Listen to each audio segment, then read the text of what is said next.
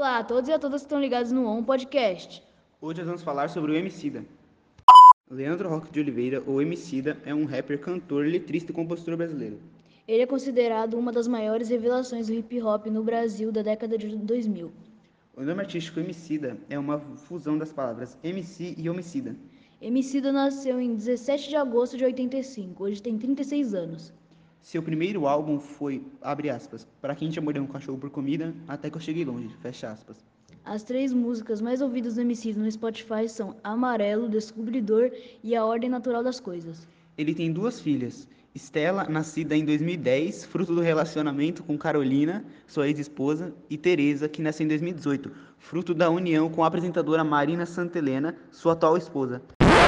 Informações tiradas da Wikipédia.